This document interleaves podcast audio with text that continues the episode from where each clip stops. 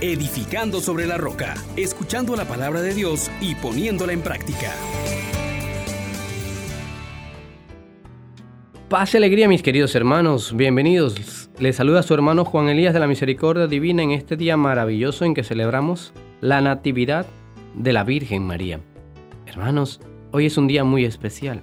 Invoquemos al Espíritu Santo para que venga en auxilio de nosotros y nos haga también poder ser como esta hermosa mujer, María, Madre de Dios, la Santa, la Panagios.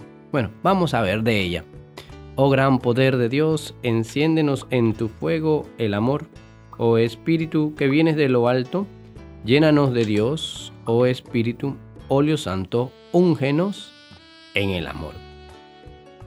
Hoy vamos a tomar en esta fiesta de la Virgen María la lectura tomada del profeta Miqueas capítulo 5 versículos del 1 al 4.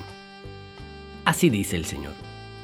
Pero tú, Belén de Éfrata, pequeña entre las aldeas de Judá, de ti saldrá el jefe de Israel. Su origen es de lo antiguo, de tiempo inmemorial. Los entrega hasta el tiempo en que la madre dé a luz y el resto de sus hermanos retornará a los hijos de Israel. En pie pastoreará con la fuerza del Señor, por el nombre glorioso del Señor su Dios. Habitarán tranquilos, porque se mostrará grande hasta los confines de la tierra, y este será nuestra paz. Palabra de Dios. Te alabamos, Señor.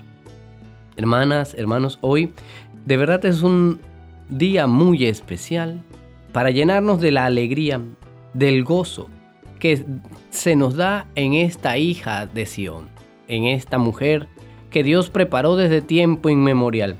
Y lo primero que hoy quiero que tengas presente es ese lugar de donde nace el Salvador. Belén. Belén significa casa del pan. Y es allí donde hoy también te tienes que centrar. Esta pequeña entre las aldeas de Judá, que muy bien se identifica con la Virgen María, que es la verdadera casa del pan, la que albergó al que es el pan bajado del cielo, se nos propone como camino para nosotros también tomar nuestra determinación de servir a Dios con todo lo que somos y la tarea de gestar a Jesús. Pero bien, vamos a hablar de tres cosas muy claritas, es importantes en María. María que su nacimiento hoy nos alegra enormemente porque ella, como enseñan los santos y toda la iglesia, la reconocen, que supera en gracia a todos los ángeles y santos. Ella es la más bella de las criaturas hechas por Dios, que es capaz que después del verbo encarnado, hacernos conocer la grandeza de Dios. Es una obra que solo es superada por el mismo Dios, como nos enseña los diferentes santos. Y quiero que entiendas que en ella estaba toda la gracia de Dios. Esa gracia que como el rocío humedece la tierra, pues el alma de María, como la lana que absorbe dicha, la grandiosa lluvia que trae la gracia de Dios, ella sin perder ninguna gota la absorbió toda. Por eso nos alegramos, es la mujer la llena de gracia, la que tiene toda la vida divina. Otra cosa que queremos compartir contigo es esa María que es predestinada a ser madre de Dios.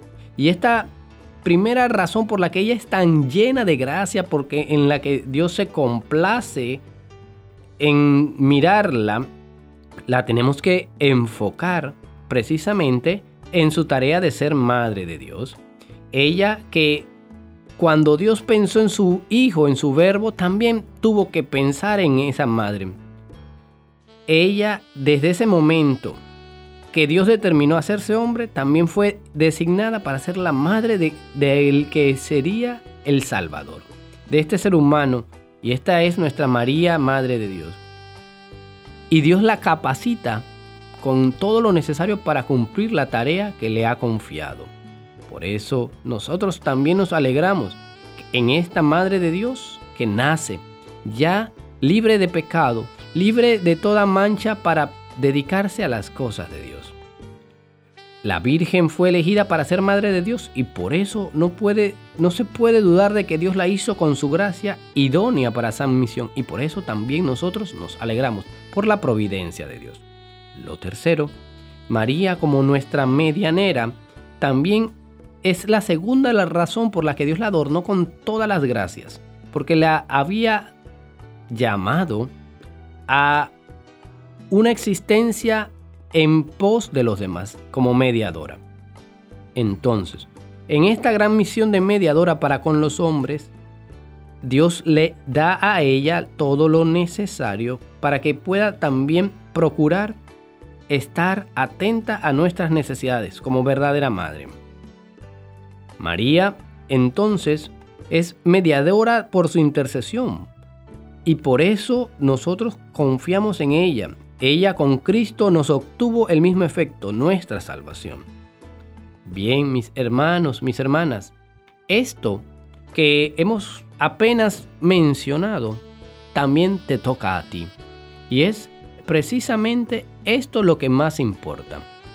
Queremos que tú entiendas que tú también has sido amado por Dios desde el principio y que estás destinado a ser parte de, este cuerpo de Cristo, de esta salvación. Y debes tú como también ser este Belén, esta casa de Dios que genera al Salvador.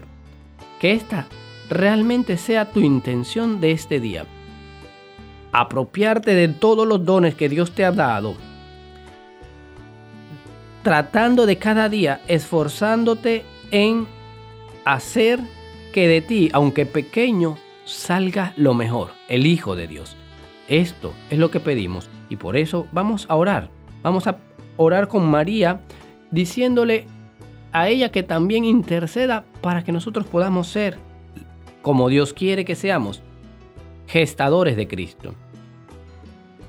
Desde niña, ella que amó al extremo a Dios, digámosle a ella, oh amable María, intercede por nosotros en este día, para que podamos nosotros con el mismo ejemplo que tú nos has dado, tú que eres la criatura que más amada eres a Dios, y que en todo nosotros podemos también acercarnos a ti con confianza, concédenos que pensemos nosotros en que hemos nacido para Dios y para darle gloria a Él con todo lo que somos. Amén, amén, amén. Bendiciones para todos.